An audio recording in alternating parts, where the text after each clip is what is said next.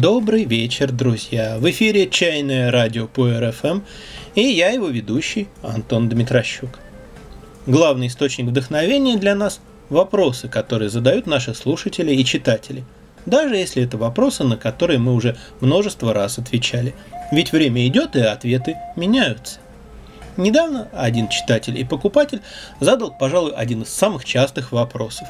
Но с него началась беседа, которая продолжалась несколько дней и оказалась довольно интересной. Он спросил, почему у нас почти не продается шупуэр известных брендов, в частности ДАИ.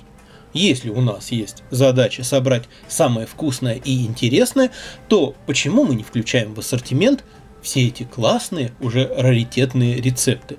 Я цитирую дословно. Можно было бы просто сказать, что главными для нас вообще-то являются несколько иные задачи, и к тому же шу от ДАИ лично мне трудно охарактеризовать как самые вкусные и интересные. Но мне захотелось объясниться немного подробнее. Во-первых, продукция ДАИ и ряда других брендов Хайвань, Сигуань, Мэнку, Тулинь и так далее настолько распространена на российском рынке, что нам совершенно нет необходимости заниматься таким чаем тех, кому нужен именно он, легко можно послать практически куда угодно. Думаю, в большинстве российских чайных магазинов найдется что-нибудь даишное. Такой пуэр стал, можно сказать, чаем шаговой доступности, и нам незачем его продавать. Так же, как в ресторане авторской кухни незачем подавать Кока-Колу или Наскафе или еще что-то, что можно найти в любом супермаркете. Не за Кока-Колой туда приходят. И к нам обращаются не за даи. Одна из наших задач как раз в том и состоит, чтобы предложить альтернативу, противопоставить что-то однообразию российского рынка, чуть-чуть расширить ту узенькую щелочку, сквозь которую российский потребитель смотрит в мир чая. А она действительно очень узка. Взять, например, зеленые чаи. В России на слуху буквально десяток-полтора из многих и многих сотен великолепных сортов. И при этом нельзя сказать, чтобы это был самый важный, самый ценный десяток. Синьян Маудзянь, по последним оценкам, второй по стоимости чайный бренд Китая. А многие ли в нашей стране знают этот чай? Далеко не в каждом магазине его встретишь. Разумеется, не обязательно во всем подражать китайцам и подстраиваться под их вкусы и тенденции китайского рынка. Но порой бывает очень досадно, как много всего проходит мимо любителей чая в России, а им и не вдомек. Это более чем устраивает продавцов. Они в большинстве своем не заинтересованы в расширении кругозора покупателей. Им удобнее, когда аудитория не знает ничего, кроме Пуэра, Дахунпао и Тигуанин. Это устраивает абсолютное большинство покупателей. Они вовсе не горят желанием знакомиться с чем-то новым. Им удобно, когда в магазинах продается тот чай, который они уже знают. Но это не устраивает нас. Глупо и стыдно сидеть в одной маленькой комнатке огромного великолепного замка только потому, что тут ты уже нагрел задницей диван. Насильно мы никого из нее выпихивать не собираемся, очень надо, но рассчитываем в первую очередь на тех, кому интересно постоянно узнавать и пробовать что-то новое. Так вот, с пуэрными брендами дело обстоит ничуть не лучше, чем с зелеными чаями, даже хуже – Лет 10-15 назад, благодаря политике крупных российских фирм, сложился определенный набор брендов. Аудитория к нему привыкла, к тому же ее еще и постарались убедить, что это и есть самое лучшее. Возник устойчивый спрос на эти марки и круг замкнулся. Пополняется этот набор с трудом и в основном за счет похожего по вкусовому профилю чая. Бою, лемин, гуи. Я уже говорил в одном из подкастов, что эта ситуация очень похожа на ту, которая сложилась на рынке фантастики в конце 80-х и в 90-х. Когда зарубежных авторов стали активно переводить и издавать, те из них, кому повезло оказаться первыми, завоевали всенародную популярность, хотя это была во многом случайная выборка. Азимов, Гаррисон, Шекли, Саймак – все это хорошие писатели, но не вершина англоязычной science-fiction – но раз уж так сложилось, то издателям стало намного проще и выгоднее продолжать издавать тех авторов, на которых уже возник спрос, и игнорировать все прочее. В результате этого с другими, часто более значимыми фигурами, оказавшими большое влияние на фантастику, российские читатели познакомились гораздо-гораздо позже. То же самое и с Пуэром – ДАИ, безусловно, очень известное предприятие, но в Китае его продукция не занимает настолько доминирующее положение и не привлекает столько внимания, как в России. При этом не было бы ничего страшного, если бы ДАИ знали, любили, но воспринимали адекватно как крупную компанию с широким ассортиментом, в котором преобладает все-таки довольно простой массовый чай, а характерный для ее продукции вкусовой профиль как одно из восьми или десяти равноправных направлений во вкусе шу. Но это, к сожалению, не так. В России пуэрам от ДАИ приписывается исключительное, непревзойденное качество, а их вкус рассматривается как некий эталон, чуть ли не единственный правильный вкус – что, конечно, нелепо и ни к чему хорошему не приводит.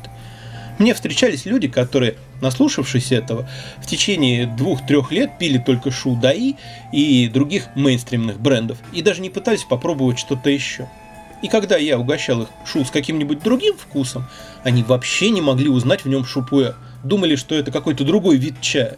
Вот к чему приводит ограниченность то же время в другой части чайного сообщества бытует пренебрежительное отношение к ДАИ, Хайваню и так далее. В тот же самый день, когда я вел эту беседу, один из наших постоянных покупателей сделал очередной заказ, состоявший как раз из разных шу, и написал «Ну и дайте еще чего-нибудь э, попсово-даишного, бутерброды запивать». И имелось в виду не продукция даи как таковая, а вообще чай со вкусом, похожим на даишный – то есть человек рассматривает весь чай, сделанный в таком стиле, только как повседневный, бытовой. И некоторые завсегдатые нашей чайной, когда мы дегустируем пробники шу, могут с первого глотка скривиться. Фи мейнстрим и теряют к этому чаю всякий интерес. Что тоже своего рода ограниченность, хоть и с противоположным знаком. И впадать в нее едва ли стоит. В любом стиле шу можно встретить впечатляющие, интересные экземпляры – в общем, если бы шупуэры от ДАИ были в России в целом незаслуженно мало известны и недооценены, вполне возможно, мы бы прилагали усилия к тому, чтобы это исправить. Но на данный момент налицо противоположный и очень сильный крен. Вторая причина состоит в том, что мы не магазин. Почему-то многим трудно это уяснить. Мы не заинтересованы в том, чтобы продать как можно больше чая. Мы не ставим прибыль во главу угла. И нам незачем ориентироваться на запросы публики. У нас все устроено по-другому. Мы домашняя чайная, которая может поделиться собственным чаем. Мы делаем то, что интересно прежде всего нам самим, и те, кому с нами по пути, присоединяются к этому. Поэтому наш ассортимент формируется только из чая, который интересен лично нам. А чай, который не представляет для нас интереса, который мы не стали бы пить, у нас не продается, даже если он очень известен и востребован. Это не всегда означает, что он плох, что пить его ниже нашего достоинства. Нет, просто неинтересно. Может быть, когда-то было интересно, а теперь нет. Так произошло, например, с шенами Мэнку. Когда-то я их очень любил, а теперь, бывает, знакомые приносят показать чай от Мэнку, который им очень понравился. Я выпиваю одну чашку, другую, и нет смысла пить дальше. Все слишком уж знакомо. Наперед знаешь все, что почувствуешь. И для бытового чая это не является минусом. Но вдумчивое чаепитие с полным вниманием к чаю подразумевает, что будут какие-то новые впечатления, что ты что-то откроешь для себя в чае или, может быть, в себе. А тут чувствуешь себя как на премьере очередной части франшизы Marvel. Фильм может и новый, но как бы ни были перетасованы супергерои, все, что в принципе могут тебе показать, известно заранее. Но слишком уж четкие законы у этого жанра. Обычно для таких вещей остается какое-то небольшое место в жизни, для случаев, когда захочется именно таких впечатлений.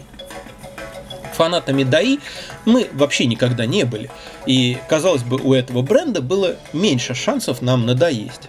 Но даишные шу довольно однообразны, у них вполне определенный стиль, и вдобавок он нам не близок. Уверен, поклонники ДАИ захотят мне тут же возразить, начнут уверять, что разные продукты ДАИ отличаются друг от друга. И да, детали, нюансы отличаются, но в целом все это находится в рамках одной вкусовой парадигмы. И для меня это будет звучать э, как «Нет, ну что вы, Мстители это же одно, а Стражи Галактики совсем другое».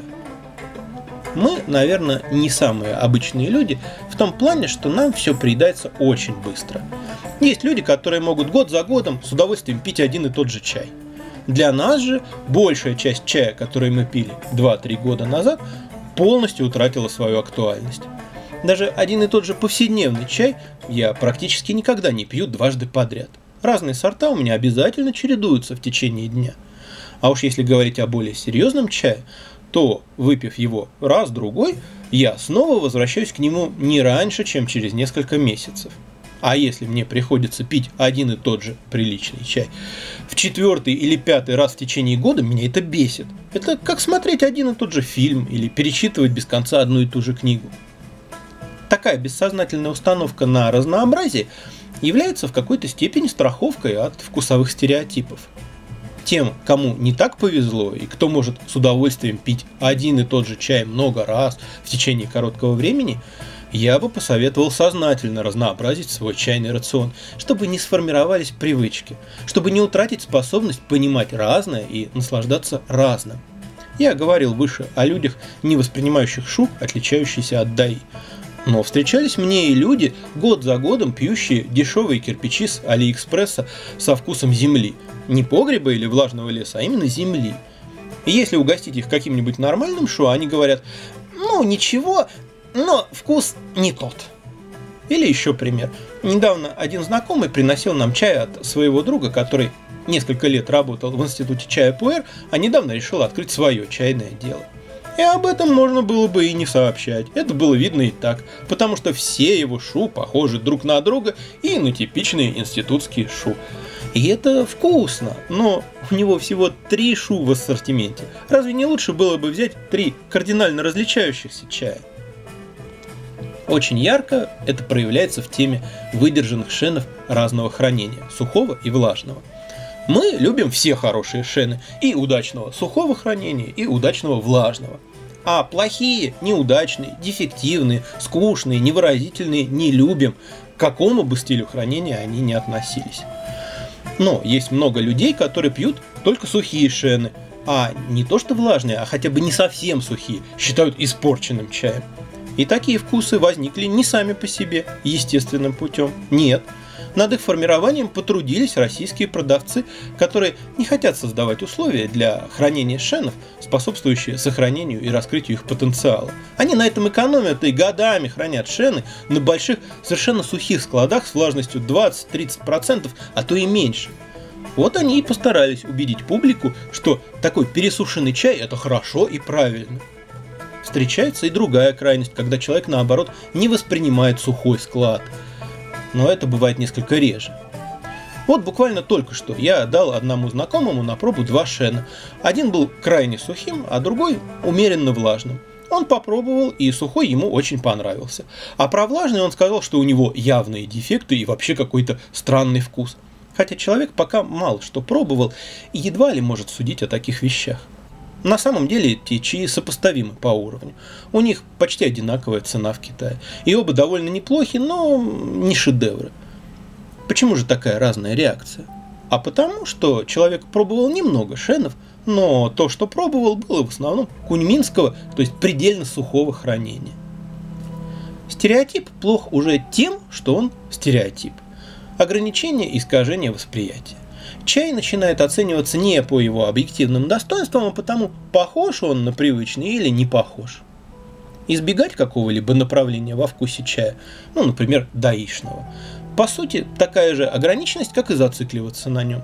И, конечно же, в нашей чайной карте есть шу с более или менее мейнстримным вкусом, но от других, менее популярных брендов. И на то есть первая, третья и четвертая причины – Третья причина заключается в том, что бренд имеет свою цену. Если завод знаменит, его бренд в какой-то мере является гарантией того, что откровенной гадостью чай не будет, но не более того. Однако даже такая гарантия стоит денег. Поэтому то, что чай знаменитого завода будет лучше, чем чай малоизвестного завода по аналогичной цене, не только не гарантируется, с большой вероятностью будет как раз наоборот – ведь какой смысл заводу становиться знаменитым, вкладывать ресурсы в свое продвижение на рынке, если он не будет извлекать из своей известности дополнительную прибыль? Известность, положительные отзывы в прессе, какие-либо награды – все это однозначно сказывается на цене чая. Она растет. Но чай-то при этом не становится лучше. ДАИ принимает меры к защите своей продукции от подделки. Стикеры с голограммами и тому подобное – делает это активнее многих других и об этом много говорится. Причем это касается не дорогих винтажных коллекционных чаев, а современной, достаточно ординарной продукции. Мне трудно судить, сколько в этом заботы о потребителе, а сколько пиара. Смотрите, наш чай подделывают, значит он хорош. На первый взгляд это кажется логичным. Но на проблему подделок можно посмотреть и с другой стороны. Если пуэры даи часто подделывают, значит это а. легко и б. выгодно. И если какой-то неизвестный пуэр легко можно выдать за даи, поменяв обложку, и чтобы их различить нужны специальные голограммы, то так ли исключительно качество даи? А если, завернув неизвестный пуэр в обложку даи, его можно продать дороже той цены, на которую он тянет, исходя просто из его качества, то так ли адекватны цены на даи? Короче говоря, если стремиться к оптимальному соотношению цены и качества, то чай известных, раскрученных марок точно не лучший выбор. Другой вопрос, что среди никому неизвестного чая может попасться что угодно. И невзрачный чай, увы, попадается гораздо чаще, чем удачные находки. Ну так в том и состоит работа добросовестного продавца, чтобы без конца пробовать и пробовать разный чай и из множества вариантов выбирать лучшие, чтобы не переплачивать самому и чтобы клиенты не переплачивали. Конечно, можно вместо этого просто тупо купить и перепродать проверенный рецепт от ДАИ. Но это не наш путь, нам это попросту не интересно. Четвертая, но точно не последняя по значимости причина в том, что мы вообще не поощряем брендовое мышление и считаем, что лучше от него уходить как можно быстрее и как можно дальше. Практический опыт, те ощущения, которые человек испытывает, когда пьет чай, хочется систематизировать, а для этого их надо связать с теоретической информацией о чае. И на первых порах для начинающего любителя чая, естественно, цепляться за бренды, ведь название производителя – это часто чуть ли не единственная достоверная информация о пуэре, которую получает рядовой покупатель. Но этот подход ничего не дает и не ведет к пониманию чая. И из того, что многие до вас прошли по этим граблям, не следует, что и вам нужно на них наступить. Помню, лет пять назад, приезжая к старшему товарищу и глядя на полки, я мог сказать «О, Чинтай!», а он только пожимал плечами. Ему не было никакого дела до того, чинтай у него продается или не чинтай. Он мог вовсе этого не знать. Сведения о производителе чаще всего не имели для него никакого значения. Он знал возраст чая, знал регион в тех случаях, когда его можно было выяснить, знал вкус, аромат и действие этого чая, мог оценить его качество и потенциал, понять, как его лучше заваривать. Вот что важно, а не логотип на обложке. И с логотипом на обложке все это очень слабо коррелирует. Да, у многих заводов есть характерный почерк, но слишком многое зависит от нюансов. И каждый отдельный блин может оказаться лучше или хуже, может вам понравиться или не понравиться, и бренд вряд ли поможет это предсказать. Тогда мне это казалось непонятным и странным. А теперь я сам стал таким же. Название производителя пуэра нужно мне только для того, чтобы вписать его в чайную карту. Для оценки чая оно совершенно не важно.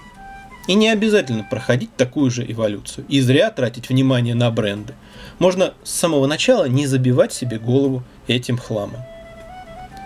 Недавно я перевел и опубликовал одну китайскую заметку, озаглавленную «Как определить пуэр, который стоит покупать для хранения». В ней не содержалось никакой существенной информации, но она прекрасно демонстрировала подход к восприятию и оценке чая полностью противоположный тому, который европейцам и россиянам кажется само собой разумеющимся. Ну вот, что ожидает прочесть в такой заметке западный человек? Ну, наверное, что-то о брендах или локациях, или видах сырья, или еще о какой-то информации, которую можно извлечь из надписей на обложке или из описания чая. А в заметке ни о чем таком не было ни слова. Возможность так оценивать чай там даже не рассматривалась. Там говорилось только о том, как построить свою дегустационную практику, чтобы годы спустя, по мнению авторов заметки минимум через 7 лет, выработать у себя навык, который позволит, попробовав чай, определить, будет ли он меняться в лучшую сторону при хранении или нет. В том-то и проблема, что российские любители чая, только-только познакомившись с чаем, попив его год, другой, а то и меньше – хотят уже на этом этапе сориентироваться в чай, ищут, чем бы заменить те годы, которые им еще предстоит прожить за чебанью. Ищут какие-то окольные умозрительные способы вместо прямого и простого «выпил» и «понял». А эти способы не работают. И чем меньше времени вы потратите на поиски этих костылей, тем быстрее начнете ходить своими ногами. И это именно выпил и понял а не выпил, проанализировал ощущения, решил, что, судя по ощущениям, это чай со старых деревьев ИУ, вспомнил, что чай со старых деревьев ИУ быстро и красиво созревает, пришел к выводу, что этот чай стоит хранить. Нет, когда выработан навык, в этой цепочке умозаключений нет нужды. Вы просто пробуете чай, и вам ясно, что его стоит брать на хранение. И все. И вам вообще незачем понимать, как именно это устроено. Понимать это а, может быть нужно, если вы захотите написать большую монографию о чае или преподавать в чайном китайском вузе. Но для этого потребуется не 7, а трижды 7 лет наблюдений за чаем и за собой. Брендовое мышление плохо тем, что оно всегда ведет к предвзятости, к необъективности. Ну а как может быть иначе, если судить о чае не по чаю, а по тому, что на нем написано? Брендовое мышление целиком основано на феномене узнавания и не подразумевает не только самостоятельную оценку качества чая, но и какую-либо оценку вообще. В молодости я занимался разнообразной предвыборной деятельностью и на протяжении ряда лет был членом участковой избирательной комиссии. И много раз наблюдал одну и ту же сцену. Старенькая бабушка приходит на участок, подслеповато щурится на плакат с харями кандидатов, читает фамилии говорит – о, вот этого знаю. И ставят в бюллетене галочку. А что знаю-то? Хорошее знаю или плохое? Может, о нем известно, что он вор? А неважно. Когда человек обнаруживает что-то знакомое, хотя бы понаслышке знакомое, у него возникает иллюзия осведомленности. И этого для многих достаточно, чтобы отдать свой голос на выборах или деньги в магазине. Излишне говорить, что к сознательному выбору это не имеет никакого отношения. Поэтому при прочих равных условиях мы предпочтем поставить в чайную карту малознакомый или совсем незнакомый россиянам чай. Просто чтобы не срабатывал рефлекс «О, вот это я знаю!» И можно было пообщаться о чае, о самом чае, а не о логотипе на бумажке, в которой он завернут. Хорошо, сказал мой собеседник, но как быть с тем, что для производства качественного шупуэра требуется огромное количество сырья и большие помещения, и менее крупные заводы не располагают такими возможностями, которые есть у ДАИ. Тем более у ДАИ есть технологи, а в случае шупуэра результат в большей степени зависит от мастерства технологов, чем от качества сырья. Да, в старых-старых статьях в Рунете можно прочесть, что для правильного вода нужна куча сырья в 5 тонн, не меньше, иначе ничего не получится. Но в наше время прекрасно известно, что это, ну, мягко говоря, преувеличение. Александр Жиряков и Тимур Казьмин из проекта Лаос Ти сделали неплохие шу, обойдясь гораздо меньшим объемом сырья. Валерий Левитанус из Тисайда в Таиланде вот уже несколько лет делает экспериментальный шу буквально из нескольких килограммов чайного листа. И получается довольно интересно. Другое дело, что это требует намного больше труда и внимания. Чем больше куча, тем легче поддерживать в ней стабильную температуру и влажность. То есть большие объемы нужны не для того, чтобы сделать шупуэр вообще, а чтобы сделать это с минимальными затратами усилий, чтобы производство было более рентабельным. Преимущество, которым крупные заводы действительно обладают, это более широкие возможности для купажирования. Если мы говорим о плантационном чае, то из одного вида сырья редко получается удачный шу. Как правило, интересный и или гармоничный вкус шупуэр обеспечивается смешиванием двух, трех и более санча – Соответственно, чем большими запасами разных санча располагает предприятие, тем легче ему создавать новые красивые вкусы. Или наоборот, из года в год поддерживать стабильный вкус одного и того же рецепта. Но это в теории. На практике же крупные заводы как-то не проявляют особой склонности к экспериментам и к творчеству. Да и со стабильностью дела не всегда обстоят хорошо. Да и большой вопрос еще, насколько она, эта стабильность, нужна человеку, любящему в чае разнообразие и без неудовольствия принимающего тот факт, что чай живой и постоянно меняется. Кроме того, под крупными заводами в данном контексте надо понимать не только гиганты вроде ДАИ. Не надо думать, что существует только ДАИ, Хайвань и Сигуань, а все остальное это какие-то кустарные шарашки, на которых и технологов-то нет. Современных заводов с хорошо отлаженной технологией и с помещениями достаточного размера, производящих пуэр, сотни и сотни. А уж технолог, то есть опытный человек – отвечающие за процесс обработки чайного листа и корректирующие его параметры в зависимости от кондиций сырья, температуры и влажности и так далее, есть на любой, даже самой небольшой фабрике, работников которой можно по пальцам пересчитать. Что значит у есть технологи? А где их нет? Но Разве технологи ДАИ это не те самые технологи, которые продолжают первоначальные традиции производства шупуэра? Люди, которые стояли, так сказать, у истоков. Разве шупуэр не создан Зоупинляном, который потом много лет работал на ДАИ? Спросил собеседник. Почему во многих случаях вы подчеркиваете важность сохранения традиций, говоря, например, о традиционных сяоджунах или классическом сихулунзине, а в случае шупуэра не придаете этому значения? Почему вы критически относитесь ко многим новым тенденциям, ну, например, к слабому прогреву ишанских улунов, а вот к экспериментам Валера Левитануса относитесь благосклонно? Это что, двойные стандарты? Почему одно у вас классика, а другое попса? А что я на это ответил, я расскажу в следующий раз. Давайте на этом месте сделаем паузу. Сегодня студии самой домашней чайной «Сова и панда» звучал альбом 2012 года трио Горана Мансона, возможно, лучшего шведского флейтиста.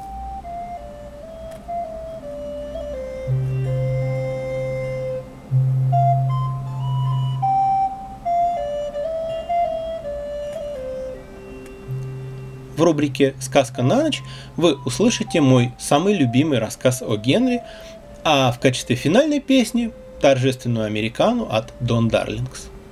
До новых встреч, друзья, и всего вам чайного.